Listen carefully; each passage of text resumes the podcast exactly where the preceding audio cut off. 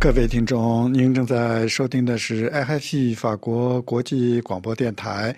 我们现在从法国首都巴黎为您播音。现在是国际标准时间二零二二年四月一日星期五十一点，巴黎时间十三点，北京、香港和台北时间晚上十九点整。首先为您播报今天的新闻内容提要。欧洲联盟与中国的峰会今天以视频形式上马，诸多议题引发关注。除了欧中经济协议前途讨论，也聚焦乌克兰战争。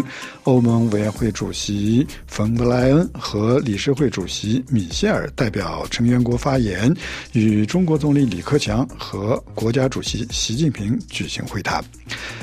俄罗斯总统普京签署命令，规定从今天起，外国购买俄罗斯天然气必须支付卢布，如果不支付，合同将被终止。而美国评论说，俄罗斯要求用卢布购买天然气是俄罗斯陷入绝望的信号。但此前有消息说，面对欧洲强硬立场，普京妥协，允许德国等国继续用欧元付款。距离法国第一轮总统选举还有八天的时间，即将离任的法国总统马克龙计划明天星期六举行他的第一场竞竞选大会。由于极右派的突破对他产生了真实的压力，以及对使用美国顾问公司评估并制定政策引发的争议，马克龙被抛进了严密防守的态势。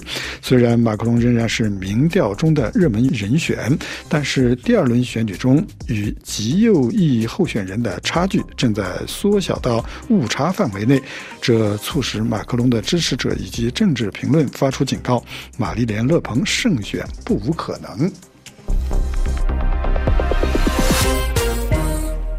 接下来，请您收听今天新闻的详细内容。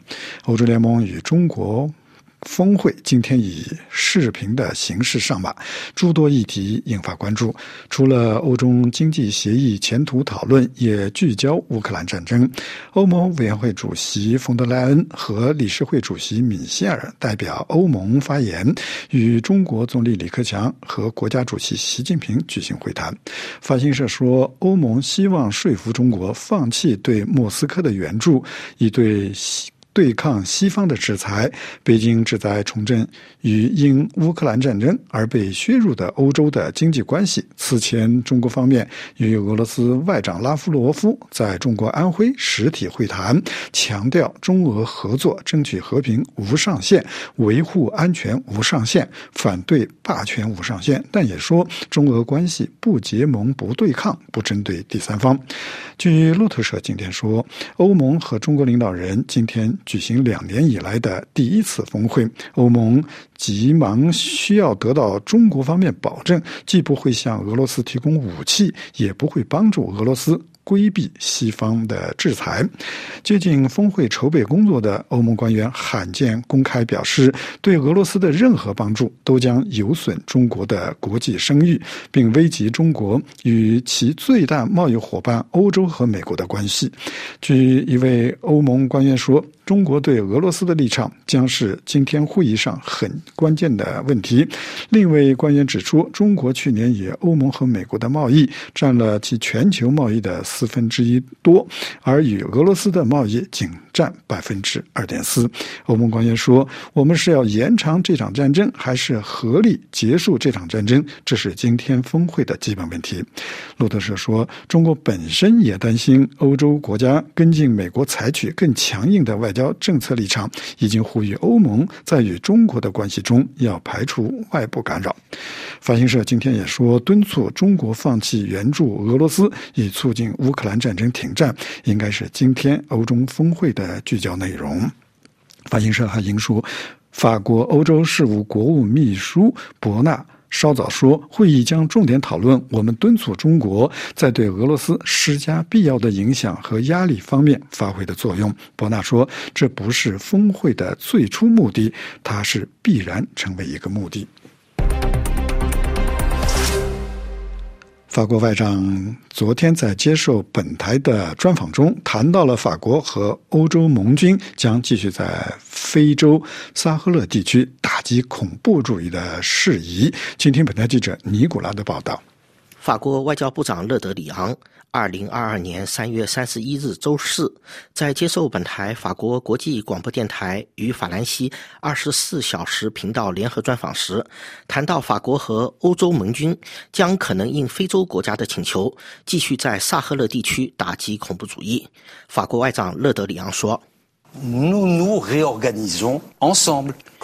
法国外长表示，我们将一起重新组织，包括欧洲和非洲，目的是要让恩贾梅纳协议的四条支柱，也就是打击恐怖主义、为相关国家的军事力量提供培训、恢复重新控制区域的法治以及发展。法国外交部长接着指出。法国外长说，他将在下星期一前往马德里参加萨赫勒联盟的第三次会议，为这些国家筹措资金。之后将根据每一个相关国家的请求展开重新组织。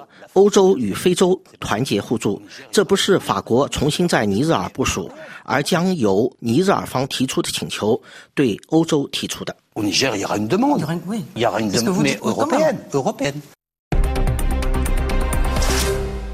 根据今天公布的一项独立指数显示，中国收紧新冠防疫措施，令制造业受到严重的影响。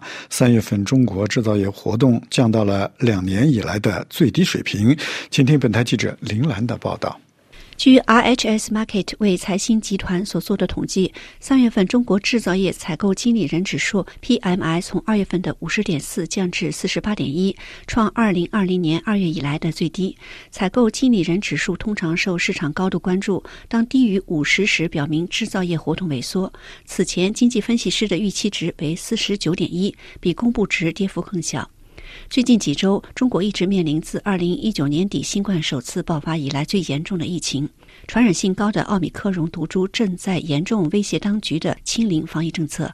每天确诊感染病例都在增加，数以千万计的中国居民已被实施防疫封禁。特别是在中国汽车工业摇篮的东北、技术大都市深圳，以及拥有两千五百万居民的中国经济首都上海。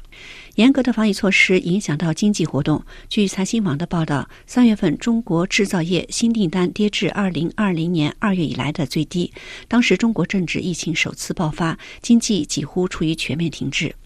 出口同样受到防疫的影响，新出口订单指数为二十二个月以来的最低。出口是推动中国经济的引擎之一。截止目前，在全球疫情背景下，中国出口已在各国经济复苏及国外对口罩等医用电子产品的需求中获益。接受财新调查的中国企业表示，俄罗斯对乌克兰的入侵也给贸易和物流带来更多的不确定。报道指，财新周五公布的三月份的指数与中国官方指数趋势相同，但下挫程度更大。官方公布的 PMI 指数二月份为五十点二，三月降为四十九点五。据指，主要以中小企业为调查内容的财新 Market 调查能够更准确反映实际经济状况，而官方统计主要涉及的是大型国有企业。法国教育部在今天的新闻稿中宣布说，目前已经有六千八百多名乌克兰儿童及青少年在法国的学校、学院和高中就读，主要是在尼斯和凡尔赛学区学校。请听本台记者珍妮特的报道。是的，法国教育部今天周五发布新闻指出，目前有六千八百多名乌克兰儿童在法国的学校。学院、高中就读，主要是在尼斯和凡尔赛学区。根据教育部的数据，自下周起，法国上学的乌克兰孩童人数可能达到一万人。教育部内部的乌克兰小组最新数据说，目前有六千八百七十三名来自乌克兰学生在一年级和二年级上课。该小组每天在努力。准备乌克兰儿童在法国上学的接待工作。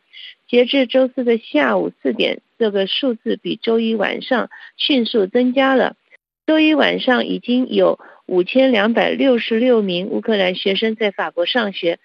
这数字至三月八号以来已经增加了二十倍。目前接收最多乌克兰学生的学院是尼斯、凡尔赛、格勒诺伯和里昂的学区。教育部周二解释说，强调仍有接收的能力，在很短的时间内，可能最早下周就会有一万名乌克兰学童在法国就学了。自一个月前俄罗斯发动乌克兰战争以来，乌克兰人口大量逃离该国，大约有四百三十万儿童受到这种大批人口迁移的影响。联合国教育基金会三月二十四日表示，乌克兰一半以上的儿童自二月二十四日俄罗斯入侵乌克兰发生不安全的局势和战斗后，不得不离乡背井。俄罗斯总统普京签署命令，规定从今天起，外国买家购买俄罗斯天然气必须支付卢布，如果不支付，合同将被终止。而美国评论称，俄罗斯要求用卢布购买天然气，使俄罗斯陷入绝望的信号。此前有消息说，面对欧洲强硬立场，普京妥协，允许德国等国继续用欧元付款。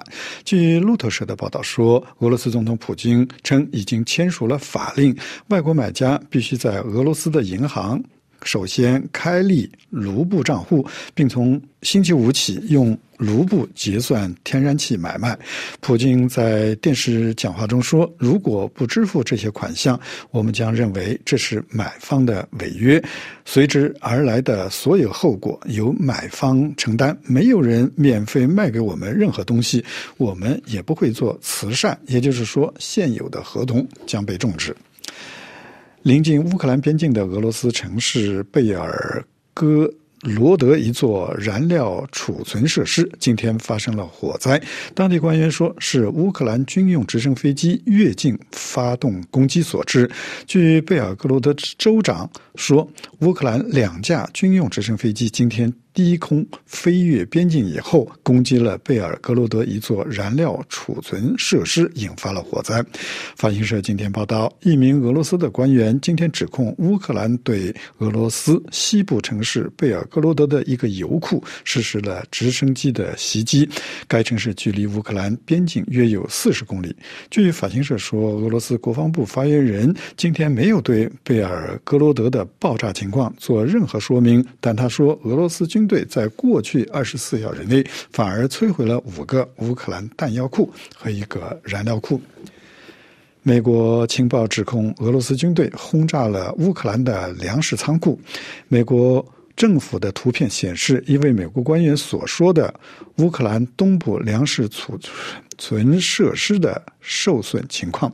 并表明正在影响全球粮食供应的俄罗斯袭击的严重程度。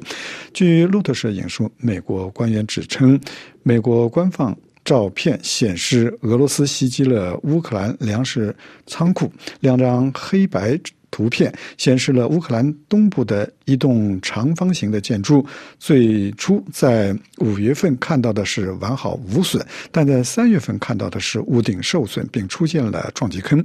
这位美国官员在评论这些非机密图像时表示：“美国掌握的信息显示，俄罗斯军队正在不断破坏乌克兰东部的粮食储存设施。”根据北大西洋公约组织秘书长的评论和成员国作出的承诺，在俄罗斯入侵乌克兰以后，美国以外的北约成员国计划增加军费开支。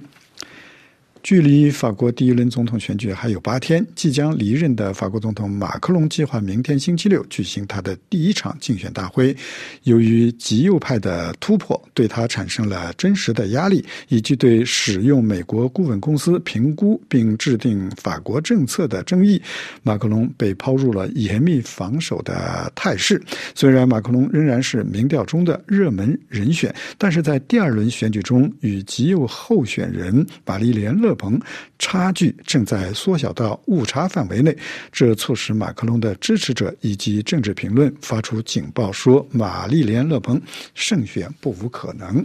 新闻节目播送完了。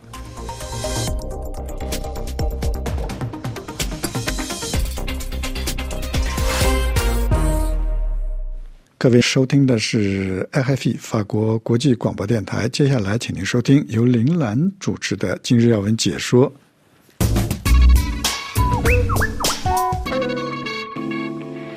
听众朋友，几度被推迟的欧中峰会周五终于举行。在乌俄战争的背景下，乌克兰议题成为峰会焦点。欧盟希望说服中国不要支持俄罗斯对乌克兰的入侵，援助莫斯科对抗西方制裁；而北京方面则寻求利用峰会恢复因乌俄战争而被削弱的对欧经济关系。周五的峰会也是一年半以来欧盟与中国领导人的首次直接会谈。峰会以视频的方式举行。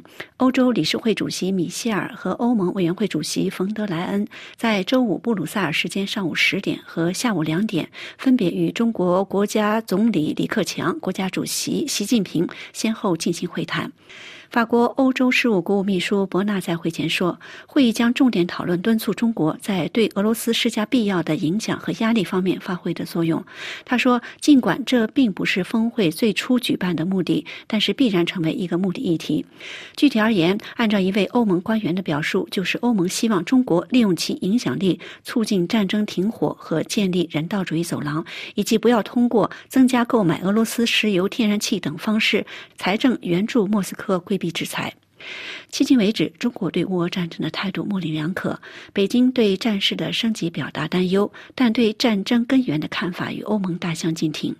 北京支持莫斯科的叙事，认为责任在北约和西方。中国外长王毅在欧中峰会前夕曾对媒体说：“中国和俄罗斯的友谊坚如磐石，彼此关系展现坚韧发展势头，继续为俄罗斯的合理安全关切做辩护。”分析认为，尽管欧盟深知不太可能说服中国谴责俄罗斯的侵略行径，以及迫使北京鲜明改变立场，但欧盟打算借峰会机会就中国援俄侵乌向。中国领领导人施压。德国莫卡托中国研究中心的专家斯科特认为，欧洲将寻求影响中国领导人的战略计算。强调对俄提供具体的支持将会付出的经济成本。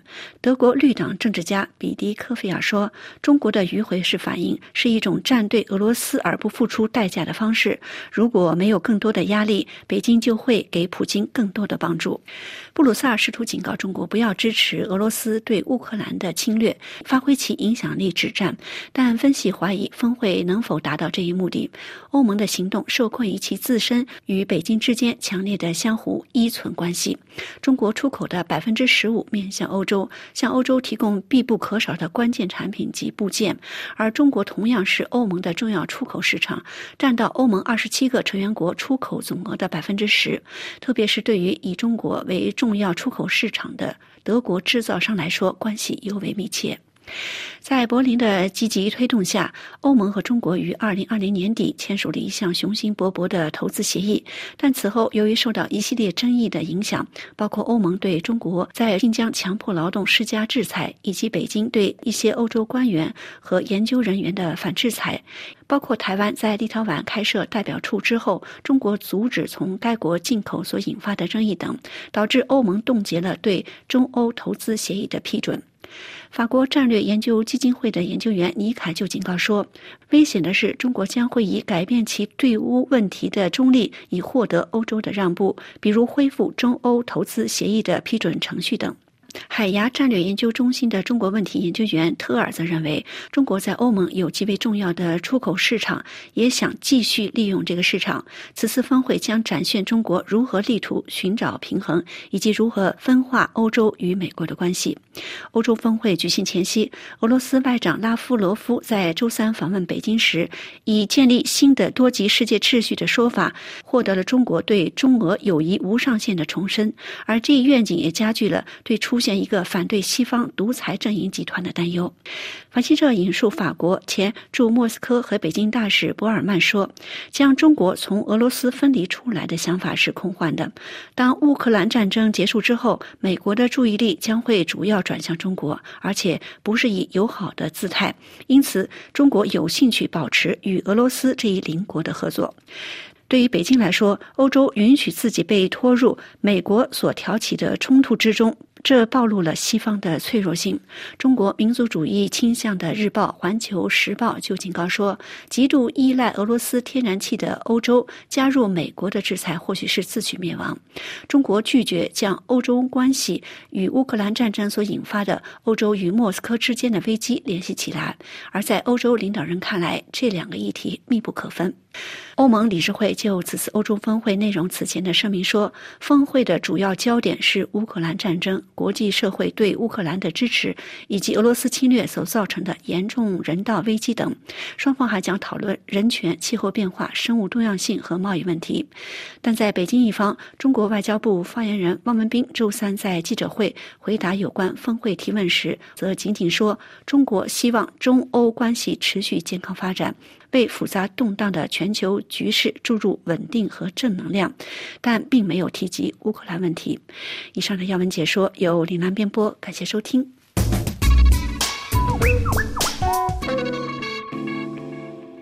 接下来，请听由刘芳编播的法国报纸摘要。各位听众。星期五出版的法国各报头版新闻焦点继续围绕法国总统大选以及乌克兰危机的两大话题展开。距第一轮选举投票不足两周之际，民众购买力问题备受关注。参院调查委员会揭出本届政府花费大量公共资金使用资讯服务事件，可能成为悬在力争蝉联总统的马克龙头上的达摩克利斯之剑。本届大选的竞选活动深受疫情和俄罗斯入侵乌克兰的困扰，揭示了法国政治的深层危机。乌克兰的危机局势仍在继续，俄罗斯与西方就能源问题展开较量。拜登考虑释放战略石油储备以缓解油价，石油输出国组织拒绝做出平息市场的举措。俄罗斯总统普京则要求从星期五开始使用卢布支付俄罗斯天然气。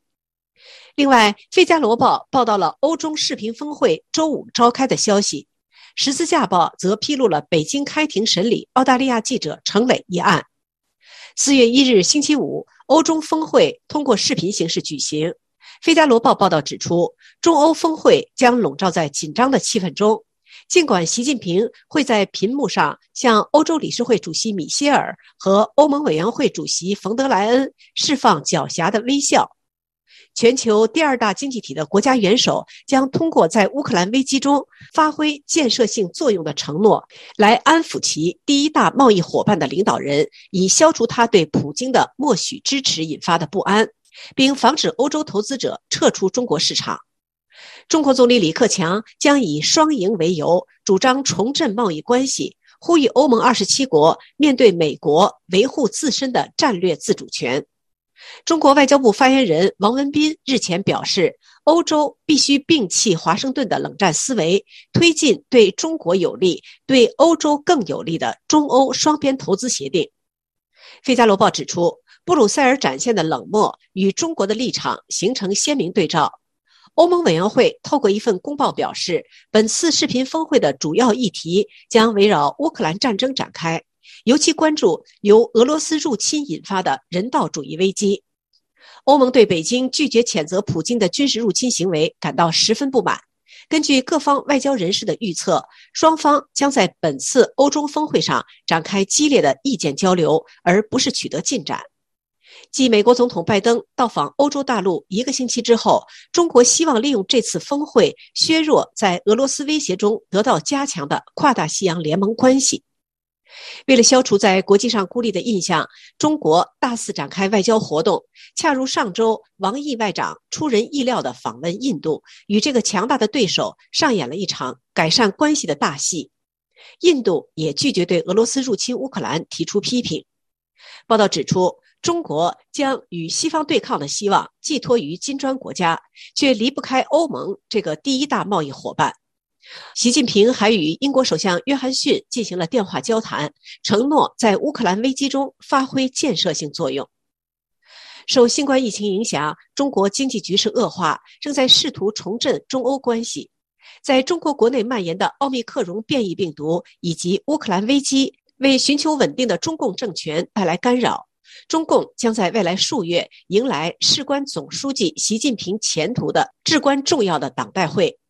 许多投资者对中国的经济形势感到担忧，而更为敏感的人权议题将使欧中关系更加复杂化。非政府组织敦促欧盟公开反对中国在香港或新疆违反人权的行为。四十六个集合了香港、台湾、维吾尔族或西藏活动人士的非政府组织致函欧盟领导人，敦促欧盟减少对俄罗斯和中国的经济依赖，以确保自身安全。另外，《十字架报》报道了澳大利亚记者程磊被控非法向海外提供国家机密一案，周四在北京开庭的消息。报道认为，程磊面临长期监禁。报道回顾了中国与澳大利亚的关系因2019年武汉爆发新冠疫情后日趋紧张的情况。澳大利亚未曾提出对病毒来源展开国际调查的主张，而付出了代价。中国对澳大利亚产品实施了全面抵制。2020年底，程磊的被捕导致两名澳大利亚记者因担心遭遇同样命运而仓促离开中国。各位听众，以上是本台今天的法国报纸摘要节目，由刘芳选播，感谢收听。接下来是本台的特约记者专栏节目时间，请听陈明峰主持的《台北一周》。各位听友您好，欢迎收听《台北一周》，我是台北特约记者陈明峰。今天的题目是陆委会两岸互相承认主权说法碰一鼻子灰。台湾陆委会主委邱泰三三月二十四号在立法院受访时说：“针对两岸主权的认知，过去马英九的说法是互不承认主权、互不否认治权，这已经不够，应该互相承认主权。”当天，大陆国台办发言人朱凤莲立刻回应说：“民进党把海峡两岸由于内战延续的政治对立特殊状态，歪曲为两国论跟一边一国。”但无论变换什么样的说辞，要害都是图谋否定两岸同属一个中国的事实，破坏中国主权跟领土的完整。过了一个星期，三月三十号，大陆国台办发言人朱凤莲再度回应邱泰三两岸应互相承认主权的说法。他说：“民进党一些政客出于政治本性和一党私利，肆意颠倒黑白、混淆是非，妄图进一步升级两国论，是赤裸裸的挑衅跟冒进。”他还说，正告民进党当局不要误判形势、打错算盘，更不要低估北京当局捍卫国家主权跟领土完整的坚强决心、坚定意志和强大能力。对于国台办这番强硬的谈话，三十号晚上，台湾陆委会也立刻回应说，中华民国是主权国家，台湾从来不是中华人民共和国的一部分，这是两千三百万台湾人民的坚持，绝无妥协空间。陆委会还炮轰说，中共国台办以错误的两岸定位、胁迫粗暴的言论跟行径，面对两岸政治分歧，只会凸显其不愿认清两岸现实、不尊重台湾人民及借口侵犯台湾的事实。陆委会表达坚决反对。另外，台湾驻美代表肖美琴日前投书美国《华盛顿邮报》，提到台湾在任何时候都不是中华人民共和国的一部分。联电荣誉董事长曹兴诚最近也主张保卫中华民国需要两国论，国台办对此更是强烈抨击，说某些人鼓吹两国论，只能证明他们是数典忘祖的跳梁小丑。曹新成在三月初发表一篇文章说，今天中共意图以错误的历史来改变两岸互不隶属的现实，比普丁更加疯狂无理。更令人诧异的是，台湾一些蓝营人士居然还支持中共这种疯狂的想法。他认为台湾人应该警惕这些疯子可能带来的危险。三月二十一号，他又发出新的文章，提到真正能为台湾带来长远和平的是顾总统李登辉和总统蔡英文提出的两国论。因为如果世界承认中华民国是独立的国家，大陆对台湾动武就属于侵略行为，世界各地就可以支援台湾，制裁中共。三月二十九号，曹新成再度接受广播媒体访问说：“台湾自古就是中国的一部分，这种说法相当可笑。台湾从来都不是中华人民共和国的领土。他认为台湾千万不能讲一中，否则就是自取毁灭。台湾要向世界发声，我是存在的，不论是一边一国或是互不隶属。”三月三十号，苏启首度回应说：“两国论如果真的像曹兴诚所说有保护台湾的能力的话，台湾相信两国论的人应该自己出来讲，而不是让一个外国人、一个政治素人出来讲。”原来曹新成拥有新加坡的国籍，他长期旅居新加坡。至于邱泰三提出的两岸应互相承认主权等主张，苏琪表示，台湾很明显正在往这个方向走，只是那层皮没有把它撕下来而已。他举例，去年蔡英文总统互不隶属的说法就已经非常清楚了。苏启还指出，邱泰三的说法反馈不是那么好，就是因为当民进党讲中华民国的时候，诚意通常会受到怀疑。譬如先前说中华民国在台湾七十二年这种说法，他并且说邱泰三提出中华民国主权，想要团结内部跟大陆谈，这有点不切实际。况且两岸现在完全没有互信，并不是你说芝麻开门，门就会打开了。以上台北一周今天的题目是陆委会两岸互相承认主权说法碰一鼻子灰。我是台北特约记者陈明峰，感谢收听。接下来请听由安东尼主持的《今日经济》。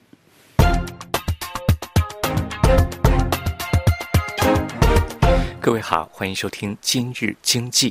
今天我们的话题是贫穷国家和脆弱国家在适应气候变化的时候需要得到支持。所有国家无论贫富都必须适应气候变化。联合国政府间气候变化专门委员会最近的一份报告阐释了没有能够遏制全球气温升高和适应全球变暖带来的严重后果。适应气候变化，应该应对气候变化和极端天气带来的风险，比方说保护农业、管理海平面上升的影响，以及提高基础设施韧性等。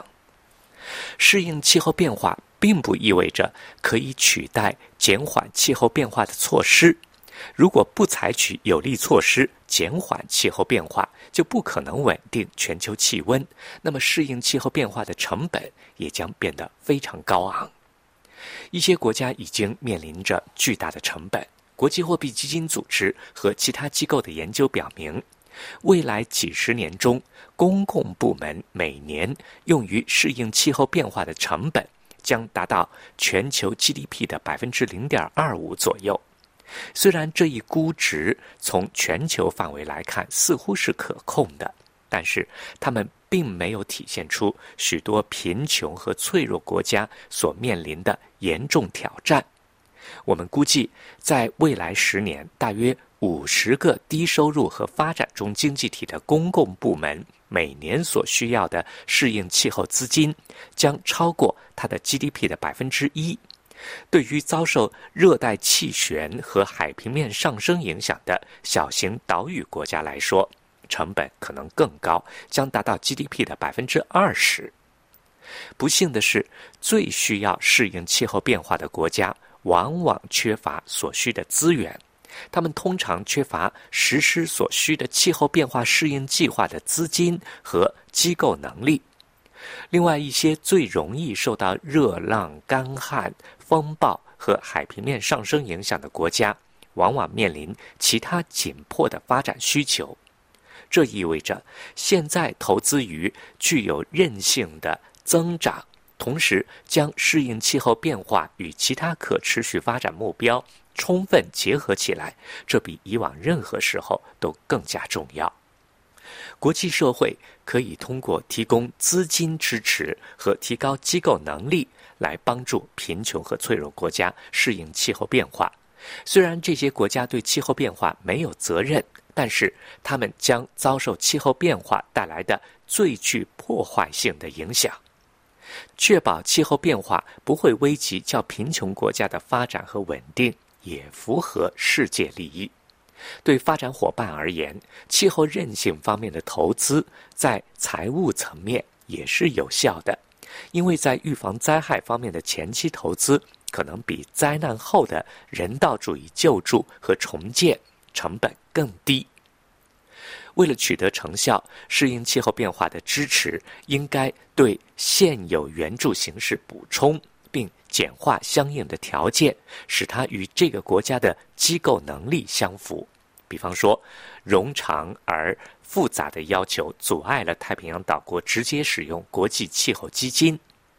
国际货币基金组织正在帮助它的成员国应对它在适应气候变化方面的挑战。不久前发布了三份报告，这三份报告对世界银行、政府间气候变化专门委员会和其他国际组织的工作形成了补充和支持。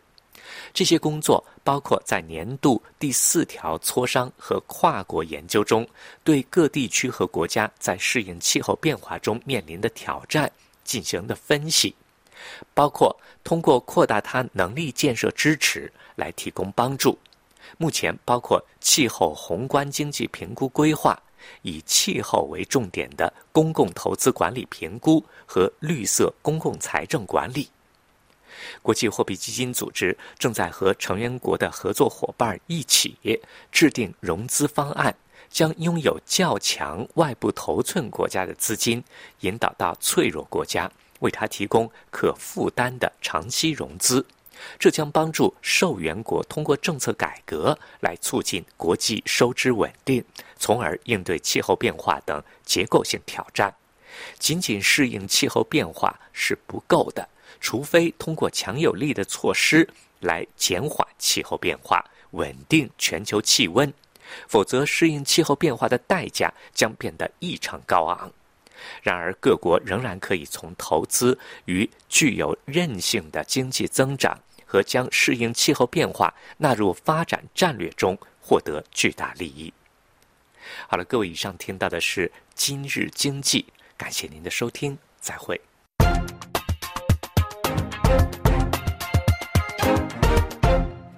接下来的专题节目，请听由罗拉主持的《环境与发展》。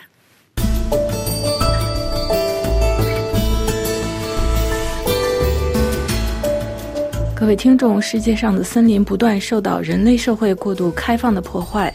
联合国推出的国际森林日已经有十年的历史。联合国秘书长古特雷斯强调，健康的森林对人类和地球至关重要。今年二零二二年第十个国际森林日的主题是“森林与可持续生产和消费”。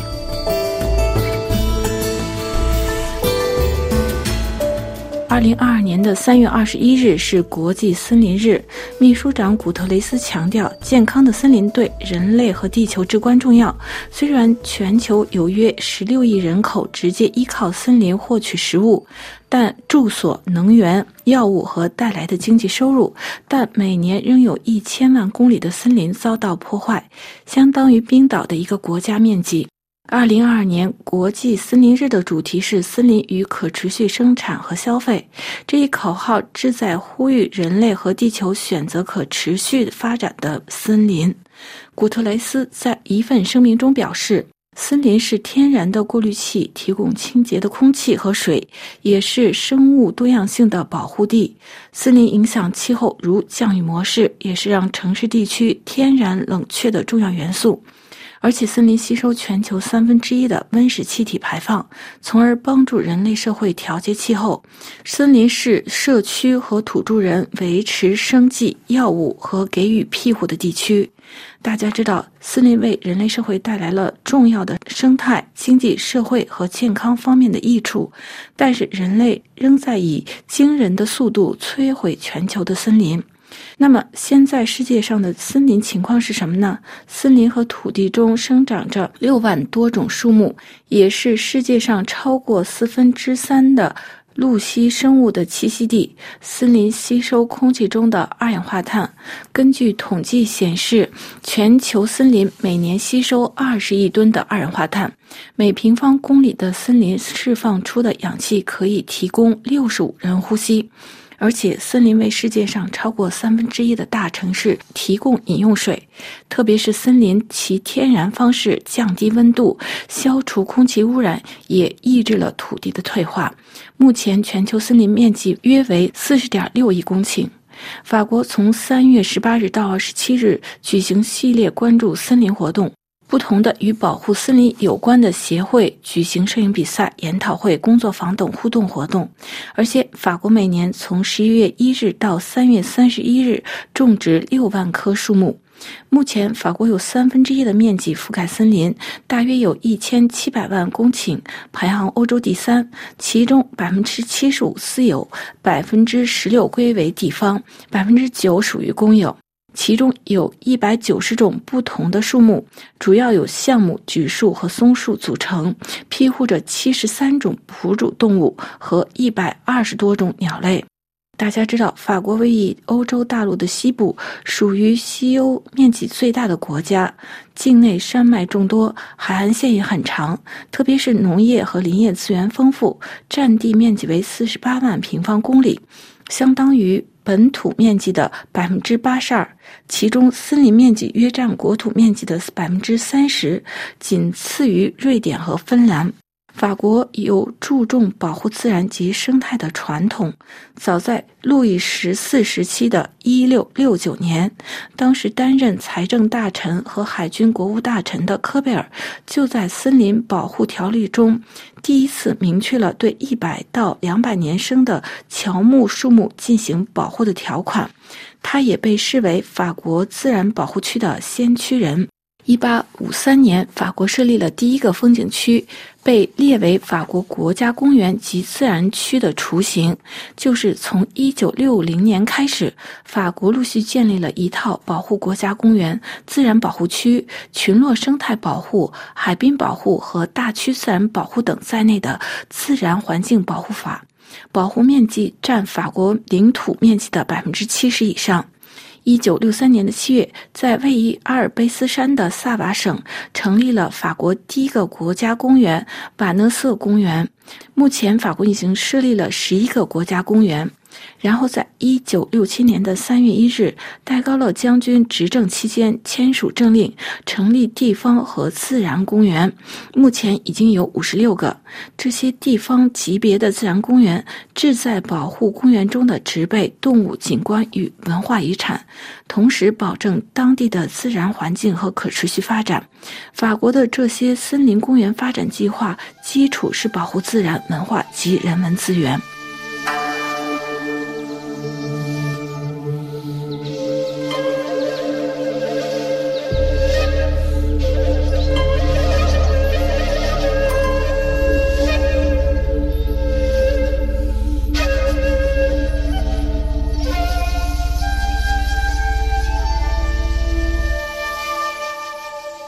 此形成鲜明对比的是，近期巴西热带雨林面积流失严重。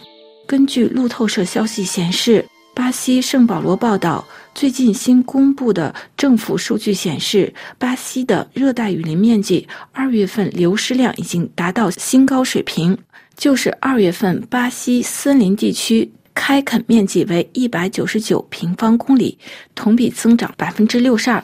这是自该系统数据在二零一六年开始发布以来二月份的最高水平，与今年一月份类似的开垦面积持平。今年的前两个月，亚马逊约有六百二十九平方公里的土地被破坏，是二零二一年的三倍，约等于芝加哥的面积。一项科学表明，亚马逊森林正在接近一个临界点，之后它将无法再自我恢复。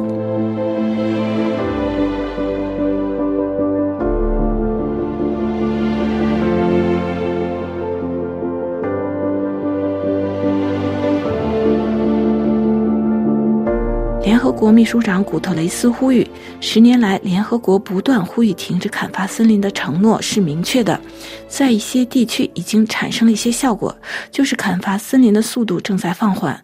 然而，每年我们仍在退化和破坏大约一千万公顷的森林。世界必须执行最近关于森林和土地利用的格拉斯哥领导人的宣言，以及其他志在保护森林的措施。联合国秘书长呼吁，现在该采取实际和切实的行动了。这意味着结束危机我们森林不可持续的消费和生产模式，意味着向所有需要的国家和人民提供可持续森林的管理方面的支持。分析指出，森林及其可持续管理和资源的利用是对应气候变化以及促进今后世代繁荣福祉的关键。森林在减缓贫困和实现可持续发展目标方面发展着至关重要的作用。如今，森林为许多人的烹饪提供了无菌的食物和水，为建造家庭提供了无害的建筑材料，也为我们的衣物提供了新的纤维。并经过技术处理后加入医学或太空竞赛领域。因此，更环保的方式消费和生产树木对地球及其居民来说至关重要。只有通过森林的可持续管理，才能保护这种容易再生的资源。国际的森林日从什么时候开始呢？那要追溯到二零零七年的第六十二届联合国大会通过了国际森林文书，随后将其更名为联合国森林文书。这是国际上第一个关于森林可持续经营的国际协议，凝聚了世界各国对森林可持续经营的共识，旨在通过全球森林可持续发展，消除贫困，改善生态，促进可持续发展。这个国际上第一个关于森林可持续经营的国际协议，对森林的可持续的经营的国家和行动提供了原则要求，目的是加强各国政治承诺和行动，推动所有类型的森林的可持续管理以及持效发展，实现全球的保护森林的目标。联合国大会于二零一二年宣布三月二十一日为国际森林日。提供公众对所有类森林的重要认识水平，鼓励国家在地方、国家、国际层面举办与森林和树木相关的活动，如植树等。联合国森林论坛粮食及农业组织为主办单位，强化森林对实现各类国际发展目标的贡献，包括二零三零年可持续发展的议题和目标，提供国家行动和国际合作的平台。各位听众，今天的环境与发展节目由罗拉编辑播报，跟大家介绍二零二二年国际森林日，保护环境，善待自己。感谢各位的收听，也感谢法广技术人员 Steven 的合作。我们在下次节目中再会。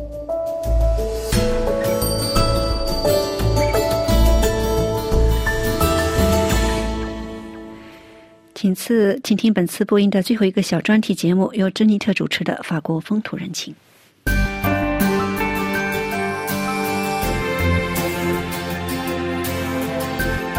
各位听众，二零二二年的米其林日前举行颁奖典礼，两名获得三颗星的法国大厨之一的是诺曼底人阿尔诺·东克勒，他因所执掌的高档餐厅 b l a m y 的。丰盛餐厅获得今年的米其林三颗星。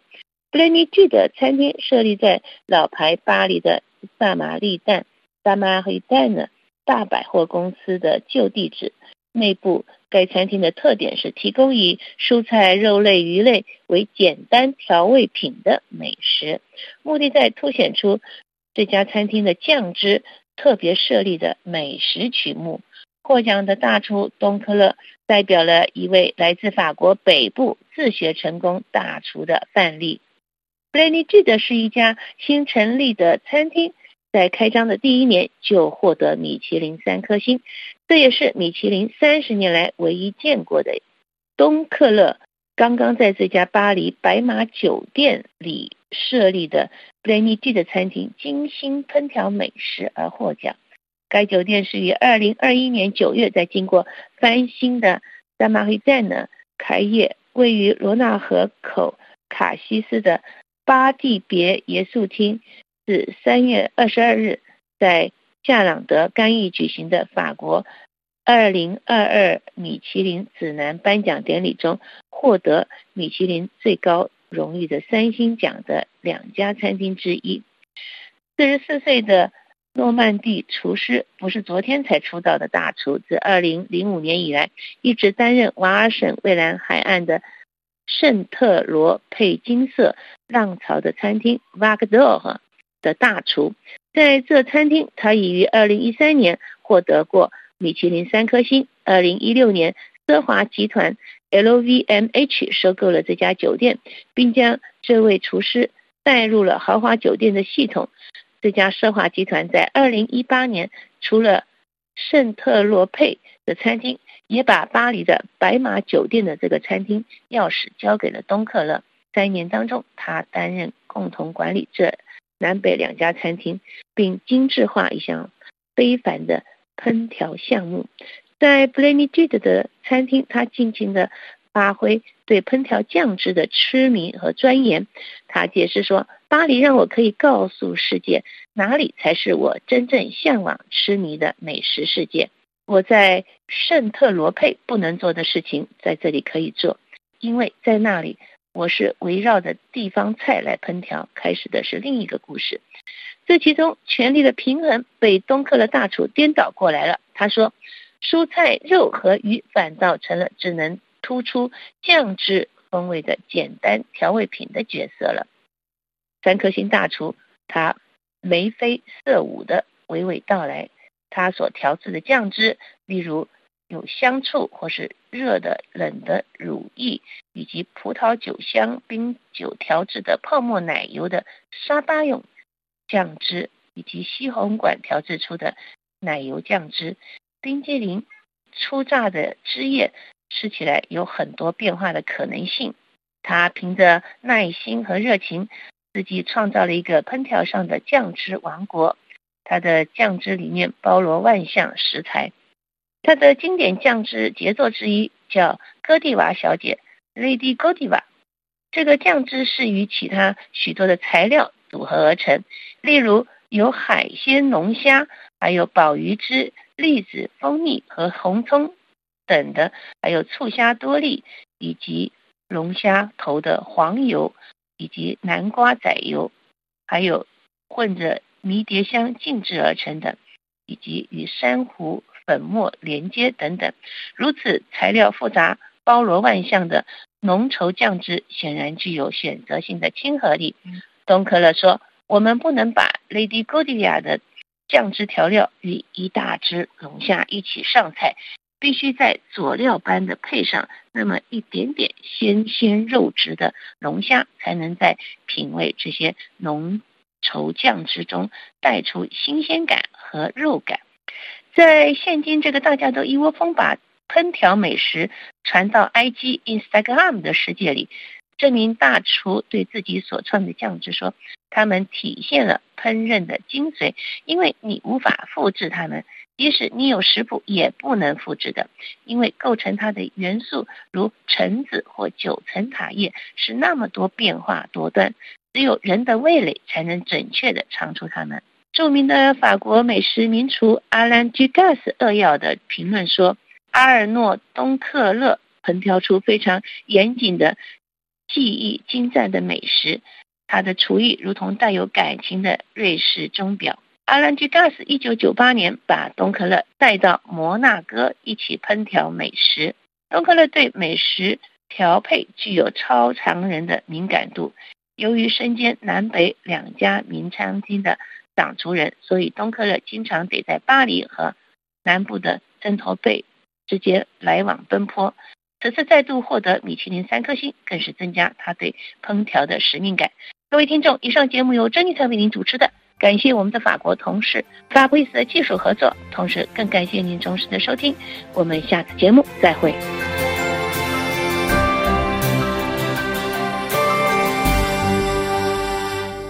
听众朋友，接下来为您重播今天的新闻内容提要。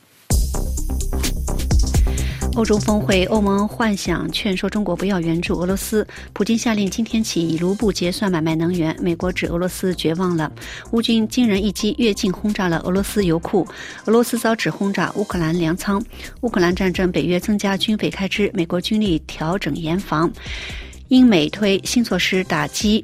俄罗斯科技与经济部门，法国教育部宣布，乌俄战争以来，法国学校已接纳六千八百多名乌克兰儿童及青少年就学。新冠疫情，中国今天报本土新增感染七千二百二十九例。上海疫控新措施推阶梯式管控。中国。三月份制造业活动降至两年来最低水平。所罗门表示不会让中国在该国建军事基地。法国大选，玛丽莲·勒庞力压马克龙。政治评论警告，极右当选不无可能。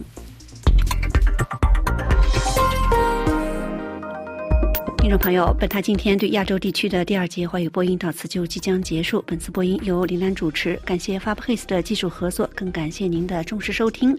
在节目的最后，我们将为您播出本台的法语教学节目《巴黎乌巴黑》第二课。本次播音将随着法语课的结束而全部结束。我们在巴黎，要祝亚洲听众们晚安，周末愉快。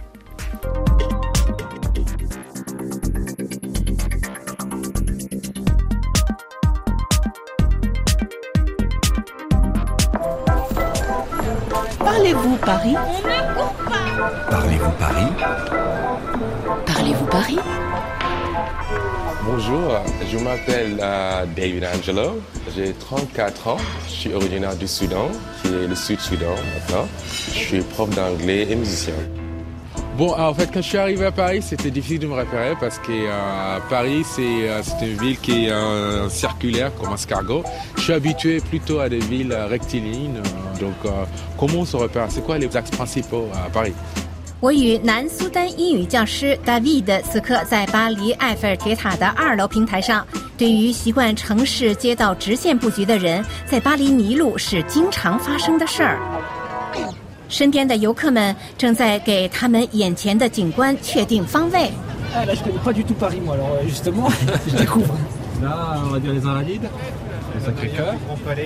站在这里，整个巴黎尽收眼底。往北能看到圣心教堂 Le Sacré-Cœur，正下方是荣军院 Les Invalides，还有拿破仑墓。Monsieur Labordette 精通艺术史，听听他是怎么说的。Donc là-bas, c'est le Grand Palais. Voilà, la, la verrière très grande, c'est le Grand Palais. Après le Grand Palais, on voit la place de la Concorde, avec un bâtiment avec de très belles colonnades. Au milieu, donc, on voit aussi l'obélisque avec son petit chapeau doré. Tout à fait. 如果我们往东看，塞纳河就在左侧，à gauche。沿塞纳河，我们能看到大皇宫 Le Grand Palais 和它壮观的玻璃穹顶，在远处能看到协和广场中央的方尖碑。Et juste après, sur la gauche, on va voir une série d'immeubles qui sont très uniformes. C'est la rue de Rivoli. 继续往东，我们看到一排排整齐划一的楼房，那就是里沃利大街 （Rue de Rivoli）。 Et alors, après la rue de Rivoli, on arrive au bâtiment plus important du Louvre. C'est effectivement, il fait 700 mètres de long. 再往远看，那一片巨大建筑群就是卢浮宫，全长七百米。 En fait, si on voit Paris sur un plan, on voit que en fait, les arrondissements tournent autour d'elles-mêmes comme un escargot. Est-ce que c'était toujours le cas Est-ce que c'était en fait par hasard que les choses sont comme ça Non, ça n'est pas par hasard. Parce que Paris s'est constitué autour d'un centre. Le centre, c'est l'île de la Cité, avec le palais du roi, avec la cathédrale, etc. 在大 V 的眼里，巴黎地图怎么看怎么像一只蜗牛。的确，巴黎是从它的中心西带岛 l'île de la Cité 向外拓展的。 Et ensuite, Paris s'est agrandi successivement à partir de son ce grand centre sur l'île de la Cité. D'accord. 我们在这里能看出巴黎以同心圆的方式向环城大道拓展。 On se rend bien compte que la Seine fait une grande courbe. Si on suit cette courbe, en face de nous, il y a un bâtiment qui nous semble pas très grand, mais qui est extrêmement important. C'est Notre-Dame de Paris avec ses deux grandes tours là, en face de nous. Ah, derrière là. Voilà, voilà. Dans, dans la 塞纳河将巴黎一分为二，右岸 rive droite 和左岸 rive gauche。顺塞纳河弧线向东南方向望去，我们看到的就是位于西带岛上的巴黎圣母院。 Excusez-moi, est-ce que vous pouvez me dire ce que vous êtes en train de regarder? Je, vois l'Arc de Triomphe, je vois la Défense aussi. Le bois de Boulogne, le Trocadéro bien entendu, et puis la Seine en bas. C'est magnifique. C'est vers l'ouest. Et en fait, il y a un axe, le grand axe de l'ouest parisien qui part du Louvre qui passe par le l'Arc de Triomphe de l'Étoile, qui est l'axe le plus important de Paris, hein, sur 7 km entre le Louvre et la Défense. Et là, c'est où il y a le fameux Champs-Élysées. C'est là où se trouve la, la fameuse avenue des Champs-Élysées que nous devinons derrière les immeubles comme ça. 再往西，我们看到的是 le grand axe de l'ouest parisien。巴黎西部交通干线从卢浮宫起点，经香榭丽舍大道直至拉德芳斯，全长七公里。 C'est vrai que d'ici, c'est facile à voir, mais quand on est dans la rue, quand on se promène, c'est pas évident. Est-ce qu'il y a des astuces pour se repérer dans Paris? Les astuces, euh, c'est de faire attention à l'endroit où on est. Après, les grands monuments, bien sûr. Si on est devant Notre-Dame de Paris, on sait que c'est le cœur de Paris. 巴黎的交通干线、大道和名胜古迹都可以作为在巴黎确定方位的参照物。 Mais de temps en temps, il faut utiliser la flânerie, d'une part pour le plaisir de regarder tout ce qu'on a autour, mais aussi pour comprendre l'endroit où on est. 当然，给自己时间慢慢逛，让自己迷失在巴黎的大街小巷，更别有一番情趣。 Je pense que c'est ce qu'il me faut pour euh, recommencer à faire le tourisme dans Paris. Merci beaucoup, Monsieur Labordette. Merci beaucoup et bonne promenade à Paris. Merci beaucoup. 好吧，但愿这些信息对您能有帮助。不过，正如向导所说，了解巴黎的最佳方案就是让自己迷失在巴黎的大街小巷。